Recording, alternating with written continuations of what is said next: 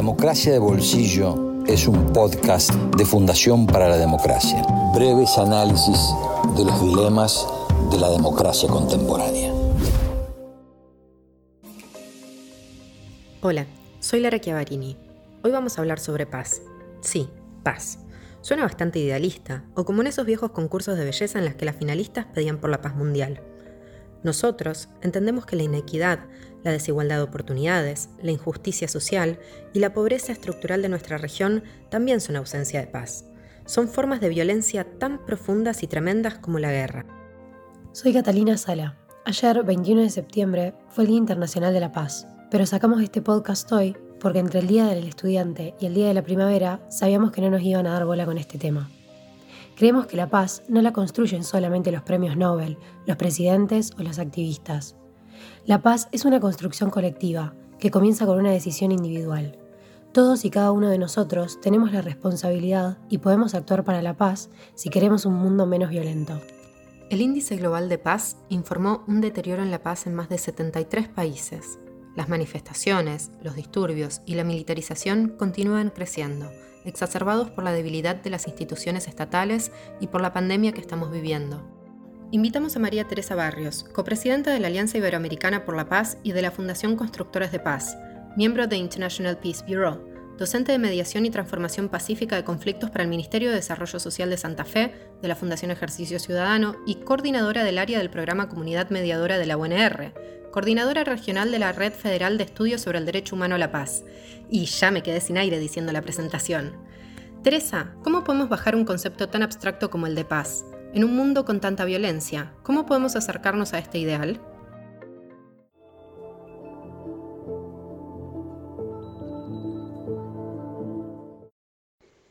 Que para acercarnos al concepto de paz es importante poder reconocerla en lo cotidiano. Vivimos en un mundo con mucha violencia en sus distintas formas, pero también a nuestro alrededor hay innumerables actos de paz. A veces, cuando hablamos de cultura o educación para la paz en charlas para maestros, por ejemplo, al concluir nos dicen, entonces yo hacía educación para la paz sin saberlo. Y sí, una actividad que promueve el diálogo o el respeto por el otro y la otra, o la valoración de las diferencias, una política pública que fomente la resolución de conflictos por vía pacífica o la equidad de género, una ONG que organiza actividades para vivir en armonía con el medio ambiente, todo esto son hechos de paz. Si valoramos la empatía y buscamos la reflexión crítica de la realidad y las violencias de nuestro contexto para poder trabajar en su transformación y prevención, estamos educando para la paz. La paz es una construcción cotidiana de todas y todos, por eso debemos preguntarnos qué podemos hacer desde nuestro lugar para construir paz. O sea que realmente está en las manos de todos hacer algo para vivir en un mundo más pacífico. ¿Nos podrías contar qué es la cultura de paz y cómo podemos fomentarla? Bueno, cada cultura tiene sus propias formas de interpretar el mundo y por tanto se debe tomar en cuenta las diversas formas que los seres humanos podemos construir variadas culturas de paz.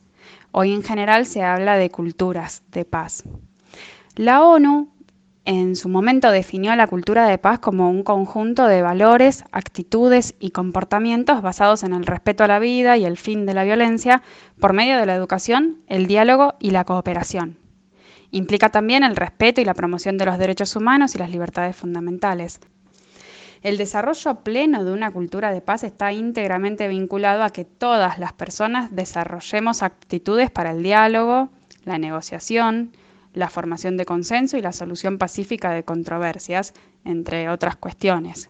Los gobiernos tienen una función primordial en la promoción y el fortalecimiento de una cultura de paz, a través de políticas públicas que promuevan la igualdad de oportunidades, la justicia social y económica, el desarme y demás cuestiones que venimos hablando. Pero no olvidemos que a la sociedad civil también le compete comprometerse plenamente con el desarrollo de una cultura de paz para un mundo más digno y justo.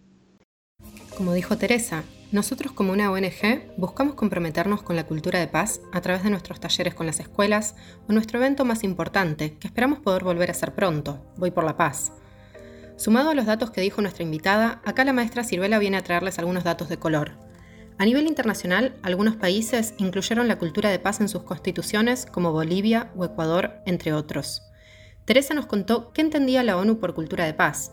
Por mi parte, les cuento que la Asamblea General hace un seguimiento anual de la Declaración y Programa de Acción para una Cultura de Paz, y también organiza el Foro de Alto Nivel sobre Cultura de Paz una vez por año en septiembre. Es un honor para nosotros contar con una gran amiga de nuestra fundación, Rigoberta Menchutum, Premio Nobel de la Paz de 1992. Rigoberta, durante muchos años luchaste contra la desigualdad y cumpliste un papel de defensora de los derechos de las comunidades indígenas y de las mujeres. ¿Cómo se logra una paz sostenible?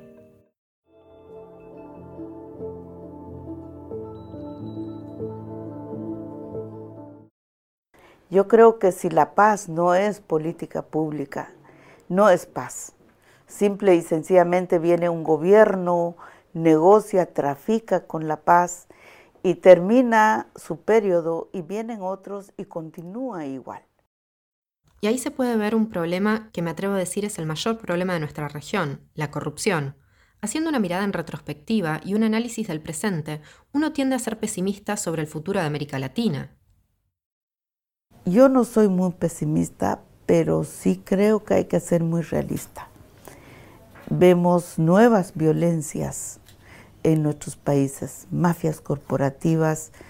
Mucho se critica la corrupción y efectivamente la corrupción es una fuente brutal de la pobreza porque no es que nuestros países no sean ricos para mantener a todo el mundo con educación, con salud, con bienestar, que las leyes funcionen, sino también la corrupción lo que hace es opacar la dimensión de los conflictos.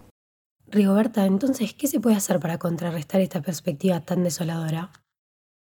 Hay otra dimensión de paz que creo que es muy importante, que es la educación, la cultura, el ir creando una conciencia social para que los ciudadanos no dejemos tanto nuestra suerte en manos de hombres perversos, de dirigentes que tienen todo en su poder, sino también tomar por sus manos la organización social, eh, la cultura, la identidad, los valores, los principios y tratar de empujar políticas públicas. Me quedo con varias cosas del mensaje de Rigoberta. Primero que nada, reforzar el rol de la educación y de ciertos valores como la empatía, el respeto y la solidaridad pero por sobre todo la necesidad de un compromiso colectivo, como ciudadanos activos en lo que pasa en nuestro entorno, por eso es tan importante trabajar por un desarrollo incluyente y una paz sostenible en el tiempo, enfrentando los problemas estructurales de nuestro país, la región y el mundo. Tenemos la obligación moral de reducir la desigualdad. Desde nuestro lugar, y lo digo como una idealista acérrima, alzamos la voz por una realidad más inclusiva, más justa, un mundo más tolerante que nos permita convivir en la diferencia y un futuro próspero. Aspiramos a seguir creciendo juntos por eso, invitamos a todos los ciudadanos, a la población en general, de todas las ideologías políticas y de todas las religiones, a sumarse, a venir por la paz, para trabajar en conjunto por un mundo mejor, un mundo en paz, un mundo más justo y menos violento. Para pensar, reflexionar y construir una mejor democracia. Si te gustó, compartilo con tus amigos y seguinos por más.